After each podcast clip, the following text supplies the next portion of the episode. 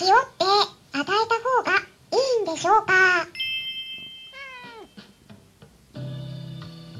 こんにちは。サラホリスティックアニマルクリニックのホリスティック獣医、サラです。本ラジオ番組では、ペットの一般的な健康に関するお話だけでなく、ホリスティックケアや地球環境、そして私が日頃感じていることや気づきなども含めて様々な内容でイギリスからお届けしております。さて、皆さん、いかがお過ごしでしょうか？はい。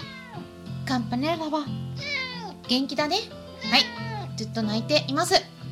まあ最初にですね、皆さんに重要なお知らせがあります。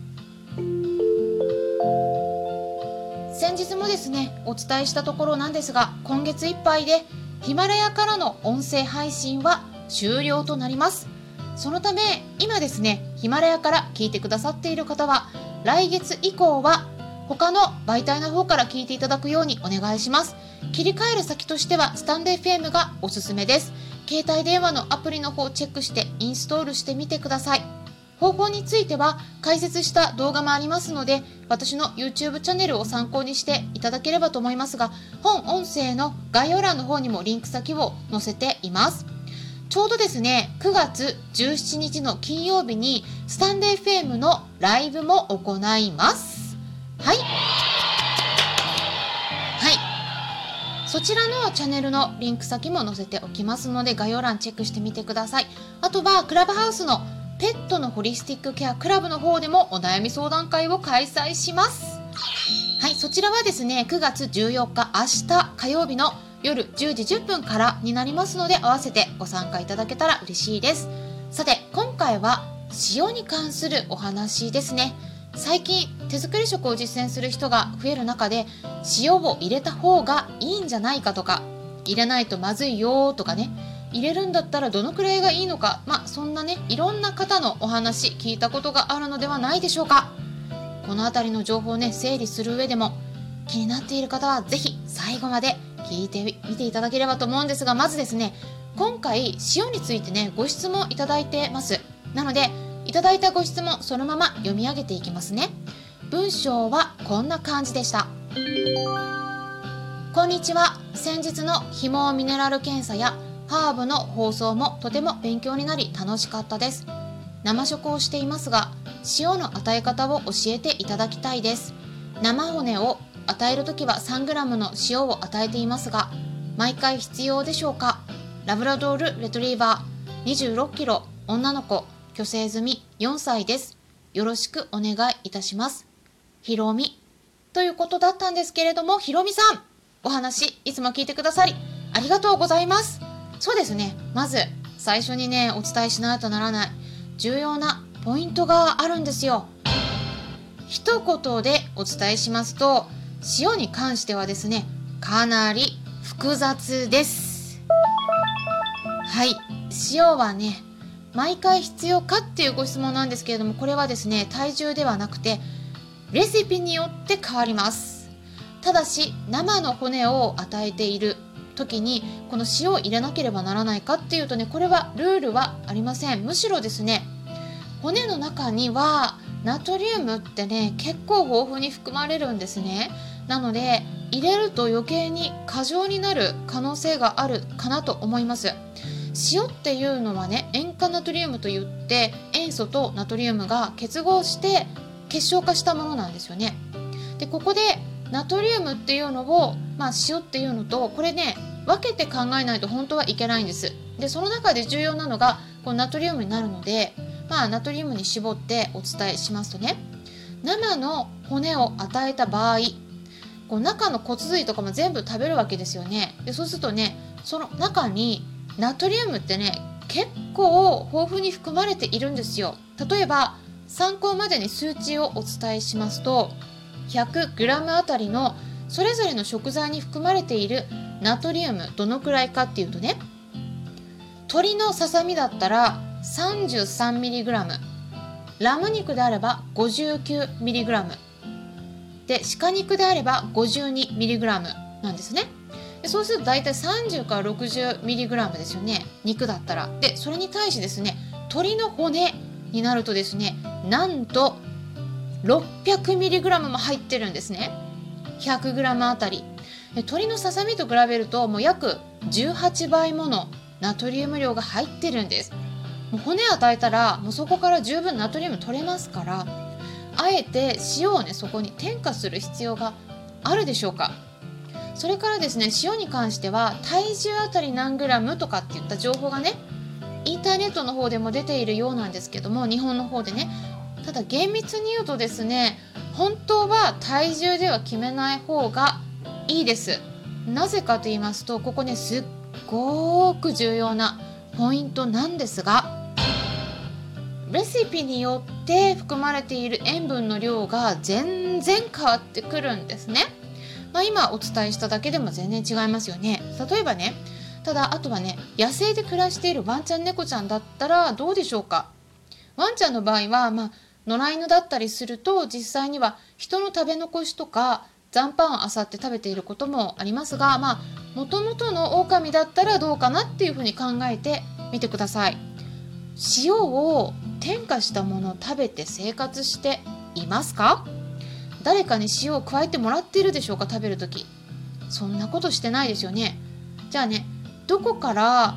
塩を入れないといけないっていった発想が出てきたんでしょうか？それはですねワンちゃん猫ちゃんにペットフードを与えるようになってからなんです。ペットフードって何からできていますか？ペットフード特にドライフード。が普及するようになってからドライフードっていうのはトウモロコシとか小麦お米などの穀物が原材料としてメインに入ってるんですよね。ではトウモロコシとか小麦お米などには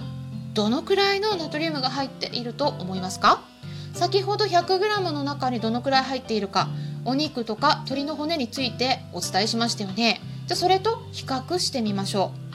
同じ 100g の中にじゃあトウモロコシだったらどれくらいかって言いますとトウモロコシは 3mg 小麦だったら 2mg お米だったら 1mg しか入ってないんです。え 100g あと 1mg? え？ってびっくりするぐらいの少なさですよね。なのでそういった穀物ばかりを与えているとナトリウム不足になって脳の機能が落ちて落ち着きがなくなったり心臓の鼓動が速くなったりおしっこをたくさんしてお水をよく飲んだり粘膜が乾燥するなどといった反応の変化が見られることがあるのでそれを防ぐためにナトリウムの最低限の量っていうのが栄養ガイドラインの方でも設置されているといったいきさつがあるわけなんです。でも犬として猫としての本来食べるような食事に近いような、まあ、肉メインの食事をしている場合ですね。ナトリウムが問題になるほど不足してしまうようなことっていうのはほとんどありません。ただ塩を入れた方がなんとなくワンちゃん猫ちゃんよく食べてくれるんじゃないかっていったイメージがあるので、まあ、欧米のワンちゃん用とか猫ちゃん用の生食の商品の中に添加されてることがあります。塩が追加されてる。でもこれね入れなきゃいけないっていうことでやってるわけじゃないんです。なんとなく入れた方がなんか良さそうだからっていうことで入れられているんですがこれは必須ではありません。まあそんな風に考えていただいた方がいいと思います。この辺りもねすごくね誤解が広まっているなって感じられることの一つなんですけれども手作り食に関しては情報が結構ねじれて伝わってることが本当に多いので是非ねちょっと注意していてください。もちろん皆さんとかその今回ね質問してくださったひろみさんがどんなレシピで手作り食を与えているのかがちょっとわからないのでね、まあ、正確なことが言えないんですけれども一般論としてお伝えしますと生食とか肉主体の場合では基本的には塩入れなくても栄養ガイドラインの基準はナトリウムの最低の量は超えられます。超えられることが多いです。だからその場合は入れなくても 特に問題は起こらないです。でそれよりもですねお米とかお野菜中心の手作り食、まあ、肉が極端に少ない場合とかそういうのを与えてる場合は塩を入れないとナトリウムの基準値に達しないので少ない状態になっていることがあります実際に。だからそういった手作り食の場合はレシピの場合は是非気をつけてください。なのでちょっとねレシピによって変わってくるということなんですね。でちなみにうちの猫たちの手作り食には塩は一切入れていません。レシピの栄養素をチェックしても栄養ガイドラインの基準の最低ラインもう余裕で超えてるんですね。だから入れる必要がないからです。私はですね他の方のいろんなタイプのレシピ見せてもらっているんですけれどもちょっとね時々多すぎるなちょっと塩多いかなっていうレシピがあります。でやっぱりですね生食に塩を添加してる場合ですね。で血液検査しててナトリウムの数値がちょっと基準よりも超えている子もいます。まあ一応ですねナトリウム塩を、ね、入れてもそんな問題ないよ健康な子だったら問題ないよって言われてはいるんですけれども実際に見てるとねやっぱりちょっと数値が高い子に関してはあんまり無理に入れることのメリットっていうのがあんまりないかなっていうふうには感じられることがありますので是非気をつけていってください。